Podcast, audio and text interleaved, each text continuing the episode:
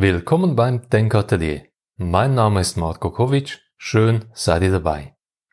Medizin ist da, um uns gesund zu machen und uns gesund zu halten. Doch nicht alles, was sich Medizin nennt, ist auch wirklich Medizin. Die sogenannte Alternativmedizin oder Komplementärmedizin erfreut sich enormer Beliebtheit, aber das meiste, was unter diesem Label verkauft wird, hält nicht, was es verspricht. Die Situation mit Alternativ- und Komplementärmedizin ist in der Schweiz noch etwas spezieller als in anderen Ländern.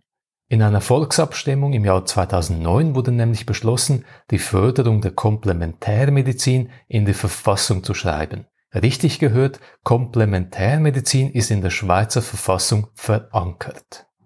Über die philosophischen und praktischen Probleme der Alternativ- und Komplementärmedizin spreche ich mit Dennis Uffer.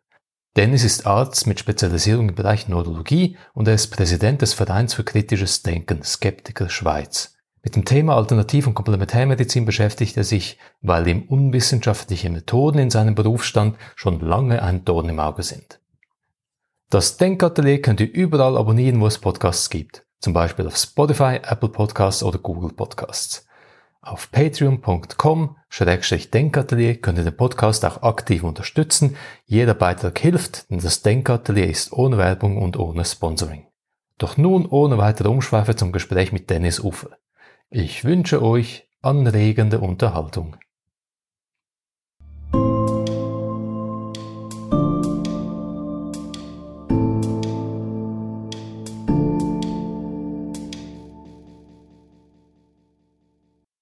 Dennis, willkommen im Denkatelier. Danke. Vor ein paar Tagen hatte ich in Zürich ein Sitzungszimmer gemietet, also ein Bürogebäude, Bürokomplex, im dritten Stock war ein Graphologe, im zweiten Stock eine Praxis für traditionelle chinesische Medizin. Vor ein paar Tagen war ich auch in einer Apotheke und ein Drittel der Apotheke war voll mit homöopathischen Mitteln, mit anthroposophischen Mitteln, also mit Dingen, die irgendwie ein bisschen speziell sind. Ein Bekannter hat mir vor ein paar Wochen erzählt von seinem Rückenleiden und hat er gemeint, er geht zuerst zum Osteopathen und wenn das nichts bringt, geht er zum Chiropraktiker. Medizin, die irgendwie nicht ganz konventionell ist, die vielleicht alternativ ist, die ist überall. Ja, willkommen in der Schweiz, zehn Jahre nach der Komplementärmedizin-Initiative. Diese Medizin, wie du sagst, die nicht ganz konventionell ist, das ist noch äh, sehr schön formuliert, sehr positiv formuliert, die ist in der Tat sehr verbreitet und es ist nicht ganz einfach, da den Überblick zu behalten. Wenn wir sehen, wie viele verschiedene Methoden, Theorien, Behandlungsansätze da links und rechts aus dem Boden sprießen und wie du sagst, du gehst in ein Bürogebäude, in ein Sitzungszimmer und die beiden anderen Stockwerke sind voll mit nicht konventionellen therapeutischen Angeboten. Die Leute, die jetzt zuhören, die sind vielleicht ein bisschen verwirrt, weil irgendwie klingt alles nach Medizin, irgendwie nach Heilung, man will gesund werden. Was meinen wir eigentlich, wenn wir von Alternativmedizin reden? Das ist tatsächlich das Schwierige daran. Äh, viele dieser nicht konventionellen Methoden verkaufen sich sehr erfolgreich und preisen sich auch als ganz normale Therapiemethoden an. Und manchmal ist es für einen Laien nicht einfach zu unterscheiden, was ist hier konventionelle Medizin. Und wenn wir von konventioneller Medizin sprechen, dann meinen wir Medizin, die wissenschaftlich untersucht worden ist, die eine wissenschaftliche Grundlage hat und die auch nachgewiesenermaßen wirksam ist da ist die Unterscheidung nicht immer einfach. Und eben dadurch, dass immer wieder neue Methoden aus dem Boden sprießen, ist es ganz schwer für einen Laien und auch für mich, der vielleicht ein bisschen mehr ein Interesse daran hat, schwer den Überblick zu behalten. Alternativmedizin und Komplementärmedizin werden in der Öffentlichkeit etwas unterschiedlich verwendet, bezeichnen aber im Wesentlichen die gleiche Gruppe von Therapien, die sich ähm, nicht einer wissenschaftlichen oder einem wissenschaftlichen Wirksamkeitsnachweis verpflichten und die aus ganz verschiedenen äh, Traditionen entspringen, teilweise auch Pseudotraditionen, gerade jetzt im Bereich der sogenannten traditionellen chinesischen Medizin und die zwar eine medizinische, therapeutische Wirkung von sich behaupten, aber den wissenschaftlichen Wirksamkeitsnachweis nicht erbracht haben. Der Unterschied zwischen Alternativ- und äh, Komplementärmedizin liegt darin, dass das ist die öffentliche Wahrnehmung, dass wenn man von Komplementärmedizin spricht, dann ist es ein Zusatz zu klassischer, konventioneller, wissenschaftlicher Medizin oder sogenannter Schulmedizin, wie das oft mhm. äh, genannt wird. Und Alternativmedizin ist tatsächlich wahrscheinlich noch schädlicher, also wenn man sich für eine vollständige Alternative entscheidet und dabei auf konventionelle, wissenschaftlich nachgewiesene Medizin verzichtet. Die begriffliche Unterscheidung zwischen Komplementär- und Alternativmedizin ist ja wahrscheinlich jetzt mehr so eine Anwendungsgeschichte. Also wenn ich Homöopathie zum Beispiel exklusiv gegen Grippe nehme zum Beispiel, dann ist das für mich Alternativmedizin. Aber der Begriff Komplementärmedizin ist ja ist wahrscheinlich ein bisschen üblicher oder ein bisschen bekömmlicher für die Leute oder auch für die Industrie. Es klingt nicht so scharf, nicht so abgrenzend gegenüber der, in Anführungszeichen, Schulmedizin. Ich glaube, es ist auch ein ganz intelligenter Marketing-Schritt. Das ist ein Begriff, der ist auch zur Zeit dieser Volksinitiative stark verbreitet worden. Man wollte betonen, dass das nur als Zusatz und nicht als Ersatz für die konventionelle Medizin äh, angewendet wird. Und hat darum auch wirklich diesen Begriff der Komplementärmedizin gepusht und das führt auch in der Politik und unter vielen Ärzten zu einer eher größeren Akzeptanz, wenn es heißt, okay, dann macht dieser Patient nebenbei noch ein bisschen Akupunktur, nimmt ein paar Kügelchen. Das stört mich nicht, solange er auch meine Therapie befolgt. Lass uns noch ganz kurz über das Thema Wirksamkeit reden. Ja erklärt, konventionelle wissenschaftliche Medizin die stellt sich diesem Wirksamkeitsnachweis, da wird wissenschaftlich untersucht, ist ein Effekt da oder nicht. Bei der Komplementärmedizin sieht es anders aus. Was ist denn der Unterschied? Will Komplementärmedizin auch diesen Wirksamkeitsnachweis bringen und sie kann es nicht? Oder ist das dort gar nicht der Anspruch? Es gibt zwei Wege zur Komplementärmedizin.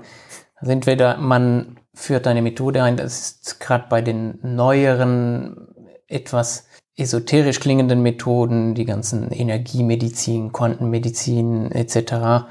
der Fall, dass die von Beginn weg sagen, wir brauchen das nicht, äh, Wissenschaft ist sowieso, ist viel zu eng und erfasst nicht die Breite und Tiefe und was auch immer die für Schlagwörter verwenden, einer Quantenmedizin oder einer, was auch immer die Methodik ist, die hier angepriesen wird.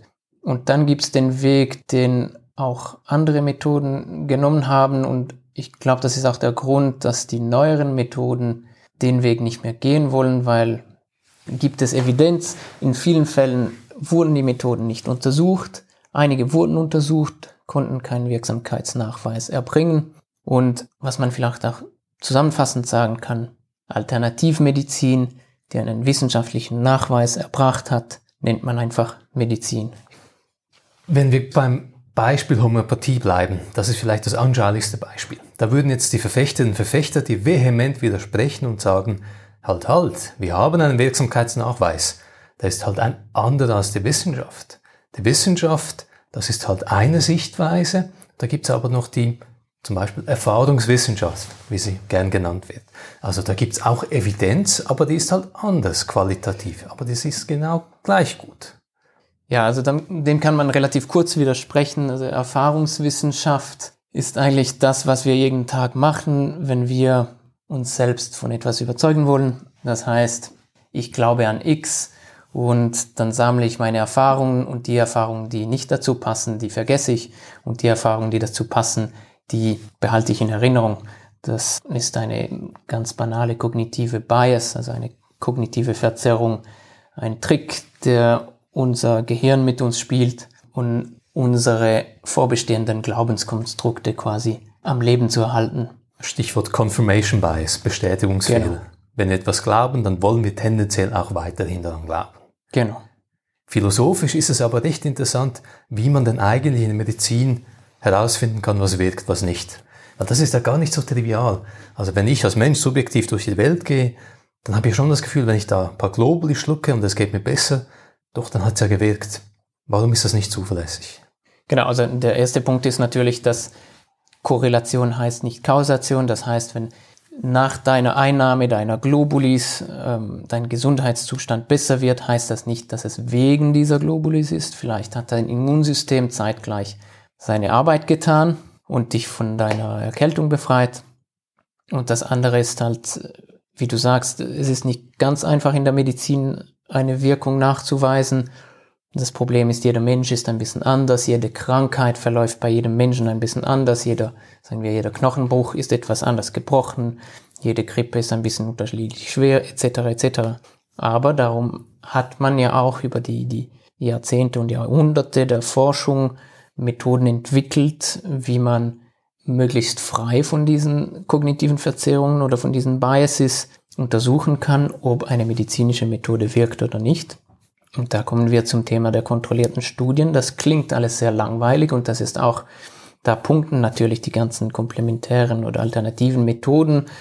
Einerseits schieben sie die kontrollierten Studien so ein bisschen in die langweilige Ecke und in die zu engstirnige Ecke. Aber das, das Wichtigste, das man wissen muss über diese Forschungsmethode ist, dass sie uns erlaubt, absolut frei von unseren Selbsttäuschungen herauszufinden, ob etwas wirkt oder nicht. Kurz zusammengefasst, man nimmt zum Beispiel 50 Patienten mit einer bestimmten Krankheit und nochmals 50 mit der gleichen Krankheit. Bei den einen gibt man eine Tablette, die wirkt, bei den anderen gibt man ein Placebo alle Teilnehmer dieser Studie wissen nicht, was sie bekommen. Sogar die Ärzte, die die Tabletten verabreichen, wissen es nicht. Mhm. Und am Schluss löst man quasi dieses Rätsel auf und schaut, geht es denen, die den echten Wirkstoff erhalten haben, besser als denen ohne den Wirkstoff.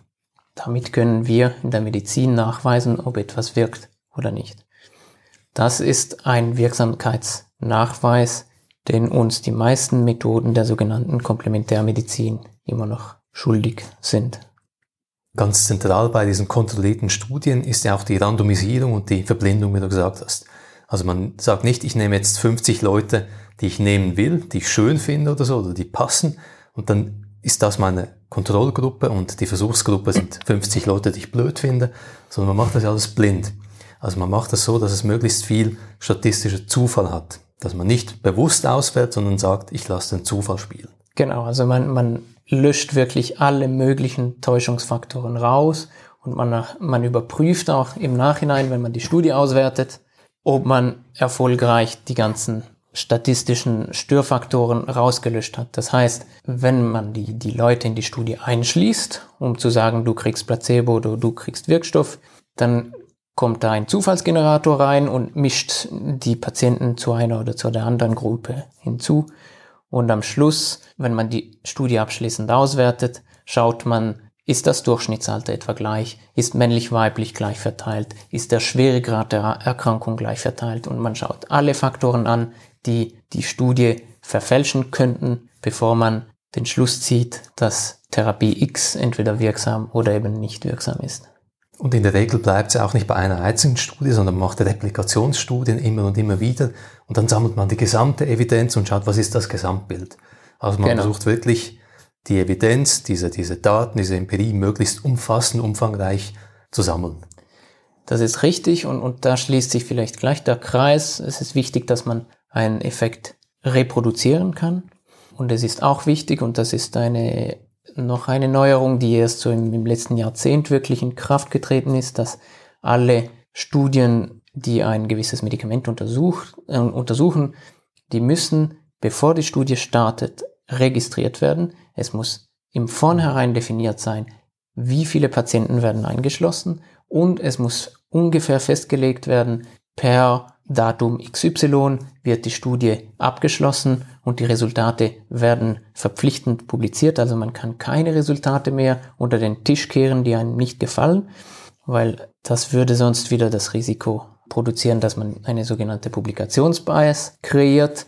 Das heißt, wenn man nur Studien publiziert, die einen positiven Effekt zeigen und nicht die Studien, die einen negativen Effekt zeigen, dann könnte es natürlich den Eindruck vermitteln, dass eine gewisse Therapie wirksam ist, obwohl sie es nicht ist. Und das ist das Problem wiederum mit den, zum Beispiel in der Homöopathie, da gibt es ganz gute Beispiele, Homöopathen, die mit kleinen Fallzahlen Studien fragwürdiger Qualität, aber doch doppelblind gemacht haben und dann drei solche Studien publiziert haben, die zwar nicht ganz einen Effekt gezeigt haben, aber eine Tendenz. Und dann machen sie eine sogenannte Meta-Analyse, das heißt, sie nehmen die eigenen drei Studien wieder und messen den Durchschnitt des Effekts dieser Studien und, oh Wunder, die, die im Durchschnitt oder wenn man die drei Studien zusammenfasst, dann hat man einen Wirksamkeitsnachweis.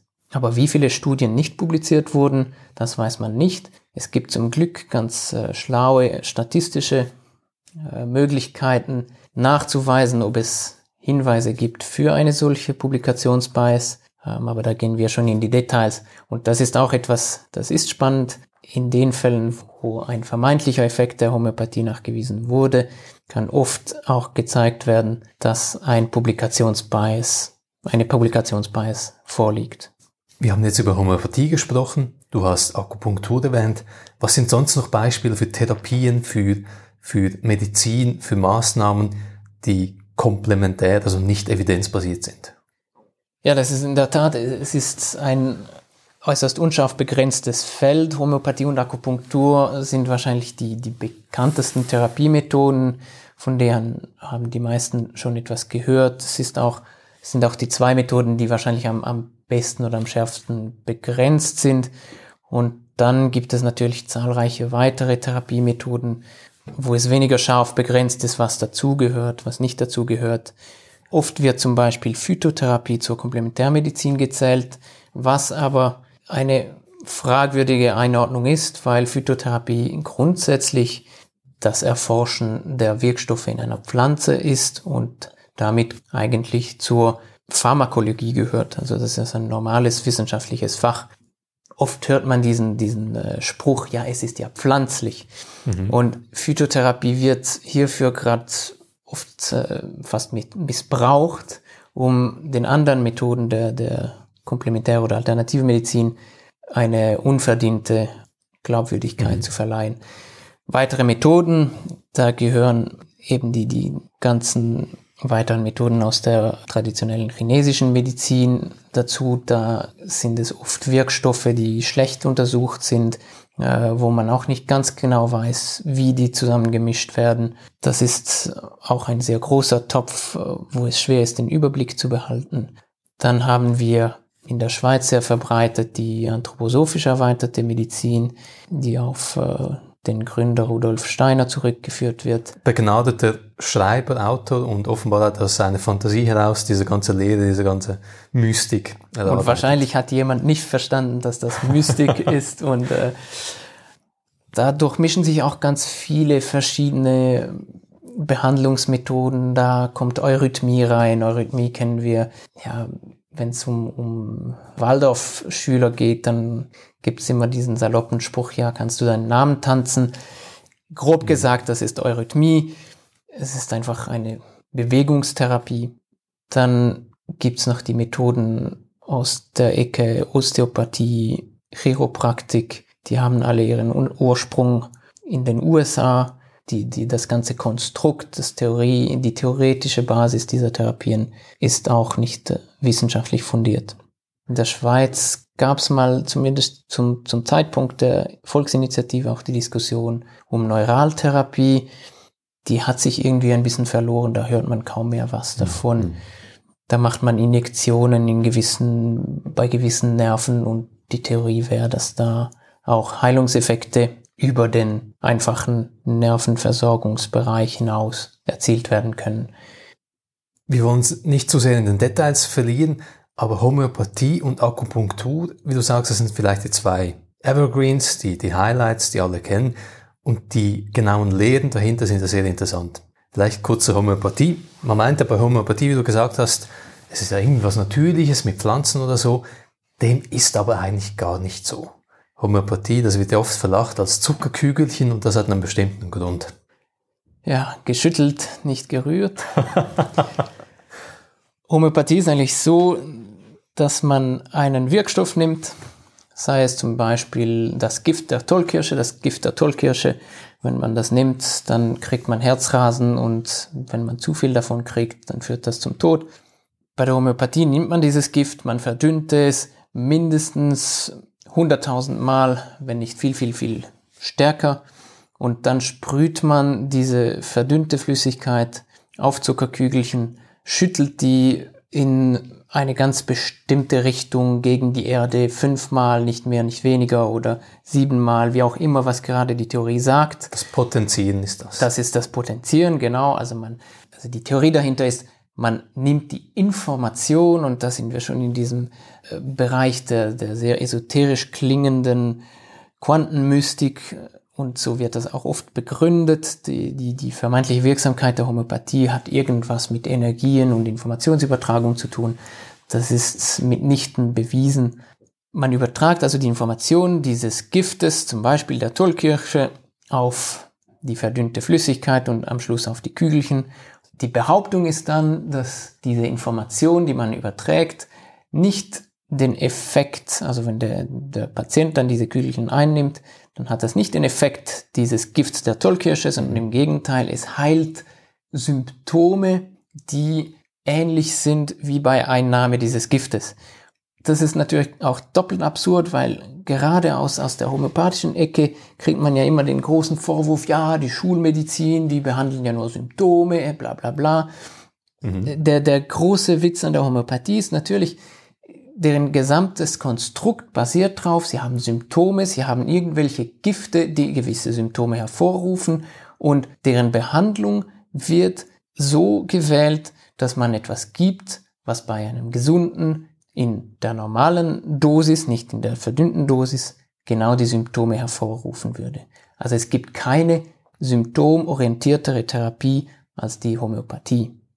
Der Witz am Ganzen, der Clou am Ganzen ist ja, dass von der Ursprungssubstanz in der Regel, je nach Potenzierung, kein einziges Molekül mehr vorhanden ist im Globulus, in der Medizin in Anführungszeichen. Das ist richtig. In, in aller Regel sind die Verdünnungen, also da wird in D oder in C-Potenzen gerechnet. D sind dezimal, also Zehnfachpotenzen und D6 heißt 10 hoch 6. Dann gibt's aber auch C200, also äh, 100 hoch 200, das ist ähm, nicht mal ein Molekül fürs ganze Universum.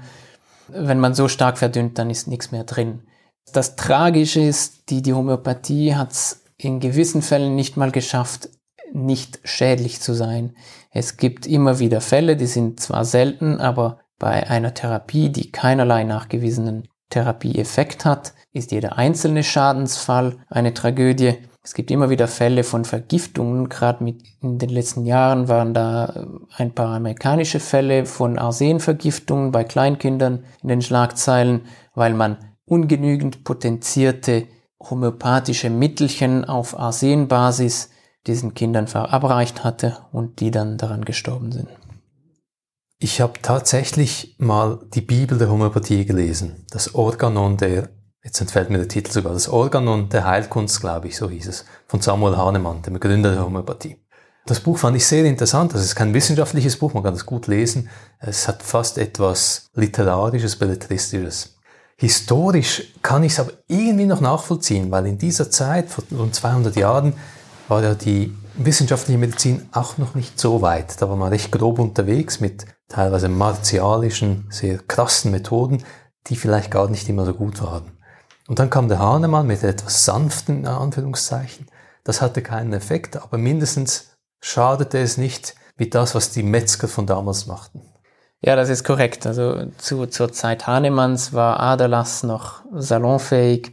Man verabreicht auch gewissen Leuten, ich glaube auch Arsen und, und mhm. das war auch so sein Erlebnis, dass es für ihn keinen Sinn machte, dass man die Leute, die ohnehin schon krank waren, noch weiter vergiftete weil man irgendwelche Theorien hatte, dass das vielleicht doch eine Wirkung haben könnte. Und im, in der Perspektive des frühen 19. Jahrhunderts war Hahnemann natürlich ein großer Fortschritt. Er hat den Schaden begrenzt ähm, von mhm. schädlicher Heilkunst auf Nullwirkung Heilkunst. Das Problem ist, seither hat sich die Homöopathie nicht fort, äh, nicht weiterentwickelt während die sogenannte Schulmedizin oder die wissenschaftliche Medizin weitere Fortschritte gemacht hat. Es wurden immer mehr Menschen auch seziert, das war dann irgendwann kein Tabu mehr. Man hat viel über die Anatomie gelernt, man hat mhm. dann irgendwann gelernt, Louis Pasteur, dass es Krankheitserreger gibt. Man hat dann nicht allzu viel später dann erstmals Antibiotika entdeckt. Und das waren die großen Fortschritte der, der wissenschaftlichen mhm. Medizin und parallel dazu hat die Homöopathie einfach weiter existiert. während sie ursprünglich ein Fortschritt war, ist sie aber jetzt sicher kein Fortschritt mehr, sondern stehen geblieben zum Zeitpunkt ihrer Entstehung vor 200 Jahren. Der zweite interessante Case, den wir noch besprechen wollen, ist die Akupunktur. Das gehört zu diesem Kuchen, zu diesem diffusen Nebel der traditionellen chinesischen Medizin. Du hast vorher erwähnt, so traditionell sei diese Medizin aber gar nicht. Genau, an dieser Stelle sollte ich wahrscheinlich auf den, den großen Experten in diesem Bereich verweisen. Das ist äh, Professor Paul Ulrich Unschuld, ein zwischenzeitlich, glaube ich, emeritierter Professor für Pharmakologie, Medizin und Sinologie, der als meines Wissens einziger oder ein, einer der einzigen, die wirklich ursprünglichen Schriften der traditionellen chinesischen Medizin, an deren Ursprung in China auch studiert hat, im altchinesischen, ähm, in der altchinesischen Sprache und verglichen hat mit dem, was weit verbreitet in Europa als sogenannte traditionelle chinesische Medizin verkauft wird und kurzum zum Schluss gekommen ist, dass das sehr, sehr wenig damit zu tun hat, was ursprünglich in China als sogenannte traditionelle chinesische Medizin verbreitet wurde. Kurz zusammengefasst kann man sagen, das ist ein Exportprodukt der Mao-Jahre. Äh, Mao hatte realisiert, dass die, die ländliche Heilkunst der Chinesen der modernen Heilkunst des Westen, die wissenschaftlich mhm. basiert war, unterlegen war und hatte auch korrekterweise erkannt, dass China, um Fortschritte zu erzielen, die moderne wissenschaftliche Medizin einführen sollte, sah aber zugleich, dass es keine schlechte Idee war, wirtschaftlich und auch grundsätzlich mit potenziellem Schaden für den Westen eine vermeintliche traditionelle chinesische Medizin zu exportieren, solange diese nicht auf seinem Boden bleibt. Die Akupunktur ist also vielleicht nicht so alt, wie wir meinen, aber am Schluss ist ja wichtig, dass es funktioniert. Wer heilt, hat Recht. Und du hast ja erwähnt, es gibt sogar gewisse Evidenz. Es gab dann eine große Studie in Deutschland, dass offenbar vielleicht etwas dran ist an dieser Akupunktur. Also in Deutschland ist es, ist es so, dass die Akupunktur von der Krankenkasse als äh, eine zugelassene Therapie ist bei Rückenschmerzen. Und meines Wissens bei chronischen Rückenschmerzen. Jetzt ist es aber so, diese Zulassung basiert auf einer sehr großen, sehr ausführlichen Studie, die in Deutschland in den 2000er Jahren durchgeführt wurde. Und da hat man verglichen, wie geht es den Patienten, die Akupunktur kriegen, versus denen, die nur Schmerzmittel kriegen. Abgesehen davon, dass die, die Studie grundsätzlich methodisch sauber gemacht wurde, gibt es doch einige kritische Probleme an dieser Studie. Erstens die Vergleichsgruppe, die mit Schmerzmitteln behandelt wurde. Das ist nicht die Therapie der ersten Wahl bei chronischen Rückenschmerzen. Das ist eine schlechte Vergleichsgruppe. Das heißt, man vergleicht Akupunktur mit einer nicht optimalen Gegentherapie. Mhm. Zweitens, die Patienten die an dieser Studie teilnehmen sollten, wurden rekrutiert unter anderem über Zeitschriften, die aus diesem Bereich der Komplementärmedizin stammten. Hm. Das heißt, alle Patienten oder ein Teil dieser Patienten, die an dieser Studie teilnahmen, war, davon muss man ausgehen, der Akupunktur gegenüber positiv eingestellt. Nun hat man per Zufall die Patienten zugeordnet, entweder kriegten die Akupunktur oder eben nicht. Mhm. Da kann man schon davon ausgehen, dass diejenigen, die sich für diese Studie eingeschrieben hatten und in der Hoffnung eingeschrieben hatten, dass sie vielleicht kostenlose Akupunkturbehandlung mhm. kriegen, mhm. eine gewisse Enttäuschung erfuhren, als man ihnen sagte, dass sie in der Kontrollgruppe sind und andersherum diejenigen, die in der Akupunkturgruppe endeten, wahrscheinlich sehr positiv mhm. überrascht waren. Das ist mal ein Punkt. Also wenn ich das richtig verstehe, ich bin Akupunktur-Fan, ich lese diese Zeitschriften, ich glaube daran, dann komme ich in diese Studie rein. Wenn ich in die Kontrollgruppe komme mit Schmerzmittel, dann bin ich's blöd, dann kann es ja nicht funktionieren, ich will das andere eigentlich. Und wenn ich in die andere Gruppe komme, die Testgruppe, dann finde ich doch, jetzt bin ich da, wo ich will, ich glaube daran, es funktioniert also.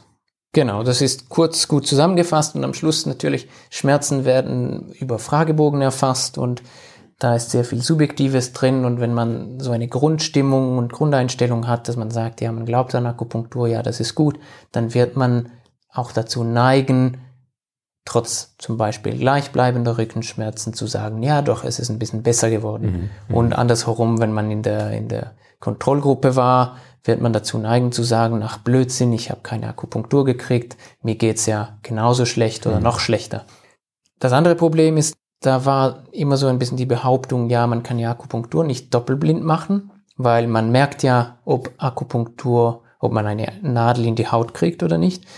Das stimmt nicht ganz. Ähm, ein in, in ähm, evidenzbasierten Kreisen bekannten, bekannter ähm, emeritierter Professor, Professor Edzard Ernst, hat dazu extensiv auch geforscht und hat auch selbst Studien zur Akupunktur durchgeführt und auch untersucht, ob man eine Akupunkturbehandlung verblinden kann. Das heißt, ob man einen Patienten mit Akupunktur behandeln kann, ohne dass der weiß, ob die Nadel jetzt drin ist oder mhm. nicht. Und das geht. Das heißt, man hätte die Studie viel besser verblinden können. Man hätte die Patienten von beiden Gruppen an ein Gerät nehmen können, bei welchem man nicht weiß und auch der Untersucher nicht weiß, ob er jetzt die Nadel reindrückt mhm. oder nur einen Knopf drückt, wo keine Nadel in die Haut reingeht. Zusammenfassend kann man sagen, diese Studie hat mehrere Schwächen und an der Zahl genügend Schwächen, um gut erklären zu können, dass da ein positives Resultat rauskam, welches möglicherweise nicht mal durch den Effekt der Akupunktur selbst begründet ist. Wenn wir jetzt aber maximal wohlwollend bleiben und sagen, diese Studie ist eine der besten, die wir haben, so schlecht das ist oder so viele Schwachstellen, dass sie hat, dann ist ja der Effekt, der beobachtet wurde, ein kleiner schmerzlindernder Effekt. Wenn ich in eine TCM-Praxis in Zürich oder sonst wo reinlaufe, dann wird mir alles möglich verkauft. Ich kann abnehmen, ich kann zunehmen, ich kann schwanger werden, wenn ich eine Frau bin, ich kann mit Rauchen aufhören. Und Schmerzen, das ist ja nur so Beigemüse dort. Also wird ja viel mehr verkauft, als überhaupt irgendwie der Ansatz von Evidenz da wäre. Das ist richtig. Das ist auch so ein, ein wahrscheinlich ein Markenzeichen von vielen komplementärmedizinischen oder alternativmedizinischen Therapiemethoden oder Therapeuten, wenn es mal einmal irgendwo eine Studie gibt, die deren Methodik bei einer bestimmten Erkrankung für möglicherweise wirksam befindet, dann schließt man daraus pauschal gleich, das ist ein absoluter Sieg für deren Therapie, für alles, was sie anbieten. Und damit ist alles bewiesen. Und das ist natürlich ein, ein totaler Trugschluss. Ähm, diese deutsche Akupunkturstudie hat bestenfalls eines nachweisen können, und zwar, dass man mit Akupunktur bei chronischen Rückenschmerzen möglicherweise einen schmerzlindernden Effekt erreichen kann. Sie hat aber nie und nimmer bewiesen, dass man mit Akupunktur aufhören kann zu rauchen, Migräne behandeln kann, Depressionen behandeln, abnehmen, zunehmen, was weiß ich. Das ist alles viel zu weit hergeholt. Aber das ist auch typisch für diese ganzen evidenzarmen, komplementären oder alternativen Therapiemethoden. Lass uns jetzt nochmal rauszoomen aus diesen Details und in die Gesellschaft blicken. Die meisten Leute, die kennen sich ja nicht aus die meisten Leute haben Besseres zu tun, als da irgendwie Studien zu recherchieren, die wollen einfach gesund werden. Die Komplementärmedizin hat wenig Evidenz oder gar keine Evidenz, je nach Methode, und trotzdem ist sie so unglaublich beliebt. Warum eigentlich? Da gibt es verschiedene Erklärungsansätze. Ich, ich würde es in, in zwei Kategorien unterteilen. Es gibt den, den wohlwollenden Erklärungsansatz und da ist sicher was dran. Und zwar die Tatsache, dass bei vielen Therapeuten, die, die komplementärmedizinische Methoden anbieten, der menschliche Faktor sehr wichtig ist und dass das Menschen sind mit einem gewissen Charisma, mit ja. einem Zugang zu ihren Patienten, wie das vielleicht bei vielen Ärzten nicht in dem Ausmaß oder nicht so optimal der Fall ist. Viele Ärzte haben auch nur eine ganz begrenzte Zeit und müssen in dieser Zeit ganz klar den Patienten befragen, ihn systematisch untersuchen mhm und ihm dann die ganzen Behandlungsoptionen anbieten. In dieser kurzen Zeit kommt oft der menschliche Faktor zu kurz. Bei komplementärmedizinischen Therapeuten wird allerdings der menschliche Faktor stark hervorgehoben. Man lässt sich mhm. viel Zeit, eine Erstanamnese bei einem Homöopathen dauert in der Regel irgendwo um die zwei Stunden. Anamnese ist das Gespräch, Das um herauszufinden, was genau, die, was die Anamnese ist das, das Gespräch, das macht auch ein Arzt, das ist einfach ein medizinisches Gespräch. Wo drückt's? Was sind die Beschwerden? Mhm. Was haben Sie sonst für Beschwerden? Hat das in Ihrer Verwandtschaft jemand etc.? Mhm. Man fragt systematisch durch. Und beim Homöopathen sieht das ein bisschen anders aus. Es ist da mehr gestützt auf ähm, die homöopathischen Theorien und da gräbt man noch viel in der Kindheit äh, rum und ich weiß nicht im Detail was alles, aber dort wird vieles erfragt, wo sich der Patient auch in seiner Person sehr ernst genommen und sehr im Detail befragt fühlt, Mhm.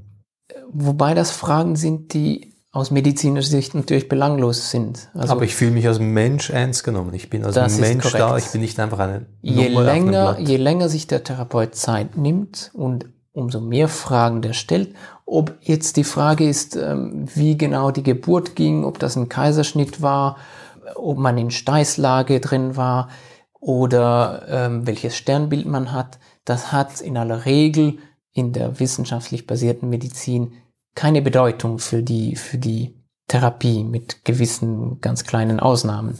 Aber für den Homöopathen ist das wichtig und für den Patienten, das vermittelt dem den Eindruck, dass man ihn ernst nimmt und dass man ihn im Detail befragt. Mhm. Und die Zeit sowie die ganz vielen Fragen und auch der, der, der zwischenmenschliche Effekt, dieses Charisma, die, das, das ganz viele von diesen Therapeuten haben, das ist einer der Trümpfe der Komplementärmedizin, würde ich sagen. Und das ist etwas, das es, das die Komplementärmedizin beliebt macht, Mhm.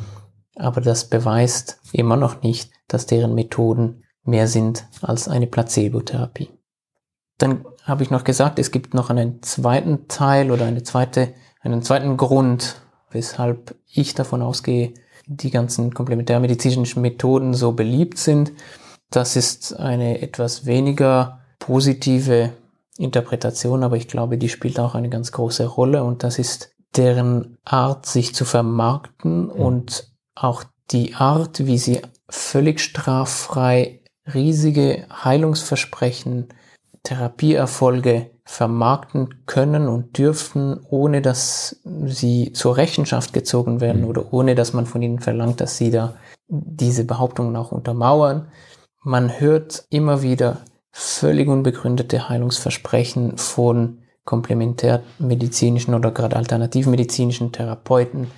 Das beginnt bei absurden Theorien zu Krankheitsursachen, beispielsweise Multiple Sklerose ist gar keine Krankheit äh, mit Entzündung im Nervensystem, sondern irgendwo ist eine Dysbalance der Emotionen oder zu viel Stress etc. Und darum wirkt dieses Kügelchen bestens.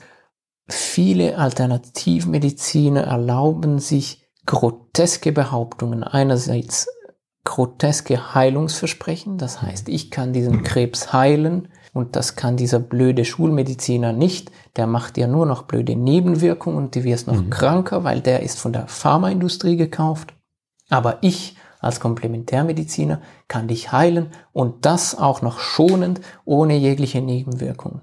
Und das sind eigentlich moralisch total verwerfliche Aussagen, aber die, die hört man immer wieder und das ist auch etwas, das ich in meinem Alltag immer wieder sehe und höre. Da kommen Patienten mit ernsthaften Erkrankungen und die waren, und ich, ich lebe natürlich gerade, das ist wieder mal Schweizer Föderalismus, ich arbeite an der Grenze zum Kanton Appenzell. Im Kanton Appenzell gibt es kantonale Gesetze, die es einem erlauben, sich Naturarzt zu nennen, ohne ein Medizinstudium. Und das sind in meiner Erfahrung die dreistesten von allen Komplementär- oder Alternativtherapeuten. Da gibt es einige, die routinemäßig Patienten von wirksamen und wirklich sehr gut wirksamen und auch von Nebenwirkungsprofil sehr tolerablen Therapien wegdrängen und ihnen sagen, das ist alles böse Pharma, ich habe die Lösung, nimm hier meine 13 Vitaminpräparate, die ich hier verkaufe und hör nicht auf den Schulmediziner. Und dann kommen die das nächste Mal in die Sprechstunde und sagen, sie wollen nichts mehr von diesen Therapien wissen und sowieso der Naturarzt da im Appenzell hat gesagt, es ist viel besser mit seinen 100 Präparaten. das ganze Vertrauensverhältnis ist zerstört. Das liegt einfach darin, dass gewisse charismatische Alternativmediziner mit grotesken Behauptungen Patienten locken, die dringend diese notwendige Hoffnung brauchen und dann sehr stark dazu geneigt sind, irgendetwas zu mhm. glauben. Hauptsache, man verspricht ihnen, es geht dann besser. Sind denn diese Leute mit diesen krassen Heilsversprechen Leute, die wirklich selber daran glauben oder sind sie im Wesentlichen Scharlatane, die wissen, was sie tun? Das ist natürlich abschließend schwierig zu sagen. Also wenn es, wenn man nachweisen könnte, dass sie selbst nicht dran glauben und das nur behaupten, dann wäre das ja strafrechtlich relevant. Also jemand, der etwas behauptet und verkauft und dabei weiß, dass es nicht wirkt, das ist Betrug. Im Bereich der Medizin hat das zusätzlich noch das Potenzial, nicht nur Betrug, sondern auch Körperverletzungen oder in diese Kategorie äh, hineinzukommen. Ich denke aber, die, die meisten von diesen Komplementärtherapeuten, eben die gerade, das ist ein bisschen wie in Deutschland, die Heilpraktiker, da braucht man keine wirklich grundlegende medizinische Ausbildung. Man muss nur irgendwie ein paar Monate an einer Paracelsus-Schule oder sonst wo gewesen sein und etwas über Quantenmedizin oder sonst eine Theorie gelernt mhm. haben und dann darf man Naturarzt sein. Und ich glaube, das sind Leute, die, die wirklich helfen wollen und die einen Beitrag leisten wollen, aber leider viel zu wenig selbst reflektiert sind, um zu erkennen, dass das, was sie versprechen, totaler Humbug ist. Es gibt noch eine weitere Komponente, die du auch eingangs erwähnt hast. In der Schweiz hatten wir so eine Volksinitiative, die dazu geführt hat, dass das Ganze auf das Parkett kam. Aber nicht nur in der Schweiz gibt es eine Komplementärmedizinlobby, auch in Deutschland gibt es eine Lobby dafür. Die Grünen zum Beispiel in Deutschland sind stark mit der Homöopathie verbandelt. In Österreich gibt es auch Lobbys. Wie bedeutend ist diese politische Dimension? Läuft es am Schluss über die Politik? Ich glaube, aus pragmatischer Sicht muss man sagen, ja, es läuft, es läuft über die Politik. Und, und das ist etwas, ich glaube, die Ärzteschaft interessiert sich zu wenig dafür, da einzuschreiten. Es gibt nichts zu gewinnen. Ähm, es gibt nur Konflikte. Man wird nur von irgendwelchen Alternativtherapeuten öffentlich angeschwärzt oder von Lobbyisten mhm. in Bern niedergemacht. Es bringt nichts, sich da in diesen Kampf hineinzu, hineinzuwerfen. Ich denke, ein Großteil läuft über die Lobby und das ist auch diese große ich würde sagen, das ist eine Lüge. Diese Lüge von Ärzte und Pharmaindustrie, die sind alle unter einem Dach und das ist eine große Verschwörung und es wird einfach geschwiegen über die Tatsache, dass auch die, die, die gesamten Homöopathiehersteller mhm. und die gesamten Berufsgruppen, die Komplementärmedizin betreiben, auch die haben ein wirtschaftliches Interesse und die Hersteller wie Similisan, mhm.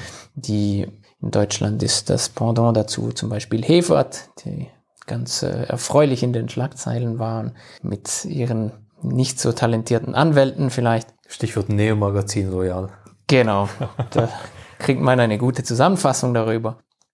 Das sind auch Pharmaunternehmen. Eine Similisan, die Homöopath homöopathische Mittel herstellt, ist ein Pharmaunternehmen und es unterscheidet sich von anderen Pharmaunternehmen nur darin, dass es andere Produkte herstellt. Aber auch die wollen ihre Produkte mhm. verkaufen, die haben einen Profit zu machen und die wollen jedes Jahr mehr gewinnen.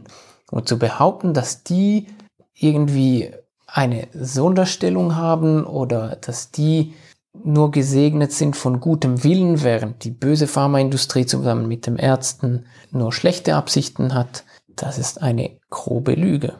Was mich im politischen Kontext immer wieder erstaunt, ist, dass vor allem Parteien, die im Spektrum eher links sind, eher positiv eingestellt sind gegenüber der Komplementärmedizin.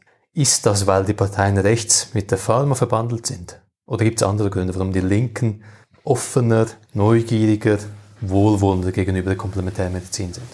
Ich glaube, das linke Argument für, gerade für die Initiative war damals vor allem, es darf nicht sein, dass Komplementärmedizin ein Luxusgut wird. Quasi, mhm. es müssen alle Leute, auch die wenig verdienenden, Zugang haben zu komplementärmedizinischen Behandlungsmethoden. Und das ist das, was ich von damals in Erinnerung habe.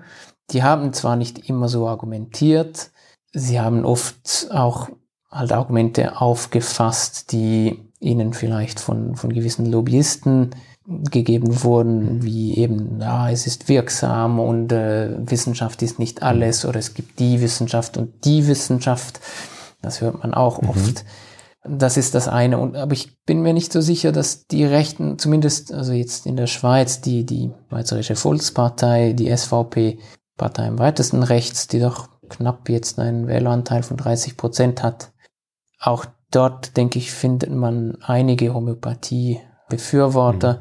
Es ist nicht selten, dass auch ähm, gerade in, in der Veterinärmedizin und im Veterinärwesen Homöopathika verabreicht werden. Die SVP ist salopp gesagt auch die Bauernpartei und da gibt es sicher auch Befürworter von Homöopathie in diesem Bereich. Wenn wir jetzt in die Zukunft schauen und wir sagen, wir wollen rationale Medizin, wir wollen einfach Medizin, die wirkt, die Evidenz hat und die allen Leuten wirklich etwas bringt. Wie geht es weiter? Ich glaube, wichtig ist, dass man gut mit der Öffentlichkeit kommuniziert. Und das ist eine große Schwäche der Ärzteschaft bisher. Ich denke, der Druck, gute Öffentlichkeitsarbeit zu machen und auch gut zu kommunizieren, was ist es, was wir machen, der hat bisher nicht bestanden. Weil im Notfall kommt der Patient trotzdem auf die Notfallstation und wird vom Arzt behandelt. Diese ganze Geschichte mit der Komplementärmedizin ist doch in einem gewissen Sinn ein bisschen ein Luxusproblem. Wären wir ein ärmeres Land, hätte es viel weniger diese, dieses Verlangen nach Komplementärmedizin in den Versicherungen verankert ist, dann wären die Leute auch froh, wenn sie überhaupt medizinische Behandlung bekommen. Denke in Zukunft, es gibt ja so ein bisschen die, diese Bewegung, dass man, sagt, man, dass man sagt, man versucht, die Komplementärmedizin besser zu integrieren. Die integrative Medizin. Das ist der dritte Begriff, den wir schön. noch nicht, ähm, auch ein sehr, sehr schöner Begriff, integrativ ist äh, in aller Munde und auch in der Medizin. Und da geht es eigentlich darum, man versucht die komplementärmedizinischen Behandlungsmethoden nicht irgendwo in kleinen Praxen bei Dr. Na Dr. Naturheilkundler, sondern im Zentrumsspital in einem dafür vorgesehenen Institut für Komplementärmedizin zu Hause zu haben. Es gibt dafür Pros und Kontras und ich bin weder in die eine noch in die andere Richtung überzeugt. Die Argumente dafür sind, dass wenn wir diese komplementären Therapien am Zentrumsspital durchführen, dann geschieht das unter Supervision von Ärzten und dann sieht man, was passiert. Es wird sich niemand erlauben, irgendwelche absurden Heilungsversprechen zu machen. Es mhm. wird niemand die Patienten davon überzeugen, alle wissenschaftlich belegten Therapien aufzugeben und nur noch Kügelchen zu schlucken. Und damit haben wir einen Gewinn. Mhm. Wir behalten die Patienten, die den Bedarf nach komplementären Therapien haben, in unserem Zentrum und verlieren sie nicht aus den Augen. Meine Erfahrung ist allerdings, dass viele Patienten dann doch entweder aus geografischen Gründen einen Therapeuten in ihrer Wohnortnähe suchen mhm. und sich dort weiter behandeln lassen und spätestens dann haben wir den äh, Überblick nicht mehr, was passiert. Mhm. Und der andere negative Punkt, und das ist für mich ein relevanter Punkt, ist, dass wir, wenn wir komplementärmedizinische Behandlungsmethoden an ein Zentrumsspital nehmen, dass sich eigentlich der wirksamen wissenschaftlichen Medizin verpflichtet, dann verleih verleihen wir eigentlich so diesen ganzen Methoden ein medizinisches Gütesiegel, dass sie diese Therapiemethoden nicht verdient haben. Es ist meine Überzeugung, dass wir damit längerfristig den größeren Schaden anrichten. Kurzfristig mag es sein, dass wir durch das Anbinden der Patienten mit Wunsch nach komplementären Therapien am Zentrumsspital, mhm. dass wir größeren Schaden begrenzen können, aber längerfristig dadurch, dass die Patienten einen Therapeuten in, Wohnortnähe, äh, in Wohnortnähe suchen und dadurch, dass wir diesen, dieses Gütesiegel verleihen, dass wir damit langfristig den größeren Schaden anrichten. Der, der letzte Punkt, den man vielleicht erwähnen sollte, ist ja auch die zunehmende Erwartung von der Komplementärmedizin-Lobby, dass man die zukünftigen Ärzte, die Medizinstudenten in komplementären oder in alternativen Therapiemethoden ausbildet. Hm. Da gibt es eine wohlwollende Interpretation und die wohlwollende Interpretation ist meines Erachtens etwas naiv und die lautet in etwa so, es ist wichtig, dass zukünftige Ärzte, dass die Medizinstudenten lernen, was es da für verschiedene Therapiemethoden gibt, weil die werden unweigerlich in Zukunft damit konfrontiert sein mhm. und müssen wissen, was auf sie zukommt und wie sie darauf reagieren, wenn der Patient sagt, aber ich hätte doch gerne eine homöopathische Therapie, eine Akupunktur. Dann ist es wichtig, die Patienten korrekt beraten zu können, ihnen nicht ins Gesicht zu sagen unbedingt, ja, aber das ist doch alles Scharlatanerie oder mhm. Schwachsinn, mhm aber ihnen zu sagen, meinetwegen, wenn sie das wollen, aber nur ergänzend, das, mhm. was man ihm unterstreicht, das ist auch das wir, was wir im, im medizinischen Alltag zu machen versuchen. Wenn es Patienten gibt, die sagen, ich hätte gerne irgend noch eine zusätzliche komplementärmedizinische Therapie, dann ist das Allerwichtigste für uns, dass wir unterstreichen, es ist nur eine zusätzliche Therapie und kein Ersatz. Damit können wir leben und mehr können wir auch nicht erreichen mit mhm. den Patienten. Meine Befürchtung ist es allerdings, dass diese Einschätzung, dass die Studenten neutral und wissenschaftlich korrekt über die komplementärmedizinischen Methoden aufgeklärt werden, dass diese Einschätzung sehr naiv ist, weil die Ausbildung in diesen Themen wird dann durch die entsprechenden Institute durchgeführt. Mhm. Und wir haben bereits in Bern und auch in Zürich an der Universität ein, ein die heißen ein bisschen anders, aber im Wesentlichen sind es zwei Institute für Komplementärmedizin. Und da werden mit unterschiedlichen Schwerpunkten, in Bern ist es ein bisschen mehr Anthroposophie und Homöopathie, in Zürich ist es mehr so ein bisschen New Age und traditionelle mhm. chinesische Medizin und Akupunktur. Man muss davon ausgehen, dass diese Institute die Dozenten stellen werden und diese mhm. Dozenten von diesen Instituten, da kann man sich recht sicher sein, die werden keine neutralen Vorlesungen durchführen und die mhm. Studenten darüber aufklären, dass es bis jetzt keine wissenschaftliche Evidenz gibt. Man muss davon ausgehen, dass die sagen werden, die Therapie ist super, schaut hier der mhm. Beweis und das alles sehr unkritisch vermittelt wird. Also wenn es eine kritische Vermittlung der Evidenz wäre, dann bräuchte es ja diesen ganzen, diesen ganzen Aufwand eigentlich nicht. Und das könnte man auch so im Medizinstudium lernen. Was gibt es für Therapien, für, für Glaubensansätze? Mhm. Was sagt die Evidenz? Was machen wir damit? Genau. Und ich finde es grundsätzlich wichtig, dass man die Studenten auch aufklärt. Das ist ein mhm. alltägliches Problem und es gibt viele Studenten, die auch noch bei Abschluss ihres Studiums glauben, dass Homöopathie eine pflanzliche Behandlungsmethode ist. Und ich denke, das ist ungenügend für einen, für einen Abgänger eines Medizinstudiums. Aber als Alternative dazu einen Abgänger zu haben, der sagt, ach ja, Homöopathie ist ja super gegen Grippe etc. etc., ist auch nicht die Lösung. Wir haben jetzt über sehr viele Probleme gesprochen. Probleme definieren ist einfach, Lösungen zu finden ist schwierig. Heute finden wir auch nicht alle Lösungen. Wenn ich jetzt aber als Durchschnittspatient in der Medizinwelt umhergehe, wenn ich in Kontakt komme mit Therapiemethoden, wie kann ich für mich sicherstellen, dass ich seriöse Medizin, evidenzbasierte Medizin habe? Auf was muss ich achten? Das ist eine sehr wichtige Frage und wahrscheinlich gibt es da keine ganz einfache Antwort dazu. Ich denke, wichtig ist es, einmal zu hinterfragen, ist der Anbieter dieser Therapie, hat er die, die notwendige Ausbildung? Dann muss man sich fragen, verspricht er zu viel?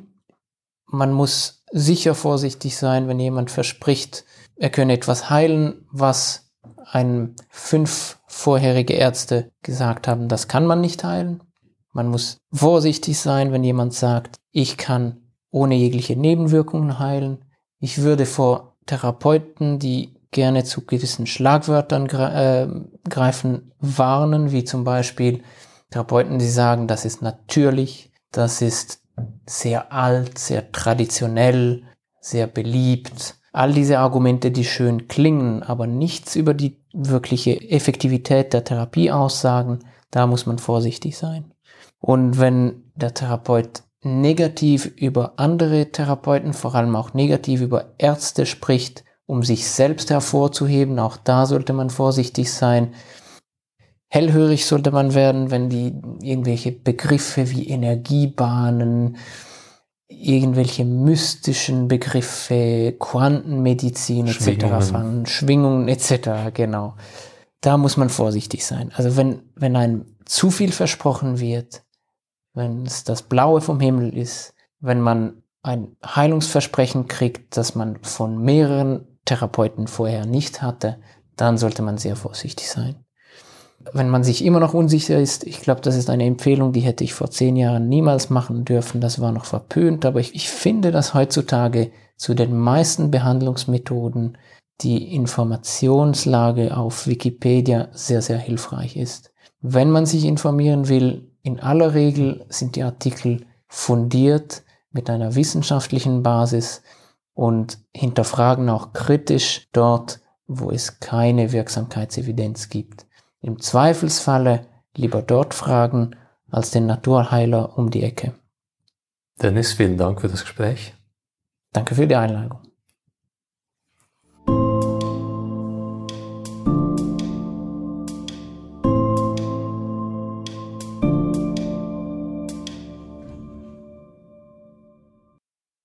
Alternativ- und Komplementärmedizin ist, so meine ich, ein Lehrstück in Sachen Irrationalität. Irrational sind zunächst meiner Meinung nach die Praktizierenden, die ohne gute Gründe an Lehren und Heilsvorstellungen glauben, die meistens nicht halten, was sie versprechen. Irrational ist aber auch die Politik, die der Alternativ- und Komplementärmedizin gehörig Vorschub leistet.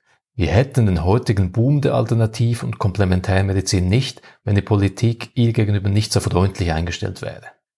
Irrational sind zuletzt aber auch wir als Patientinnen und Patienten. Wenn es um Gesundheitsfragen geht, suhlen wir uns allzu gerne in einfachen Anekdoten und in unserem subjektiven Wunschdenken. Das ist schlecht. Stattdessen sollten wir uns stärker auf das kritische und evidenzbasierte Denken besinnen. Das ist nicht einfach, wenn es um uns selber und unsere Gesundheit geht, aber es ist notwendig. Wenn euch das Denkatelier gefällt, könnt ihr den Podcast überall abonnieren, wo es Podcasts gibt. Auf patreon.com-denkatelier könnt ihr das Denkatelier mit einem kleinen Obolus aktiv unterstützen. Vielen Dank fürs Reinhören und bis zum nächsten Mal.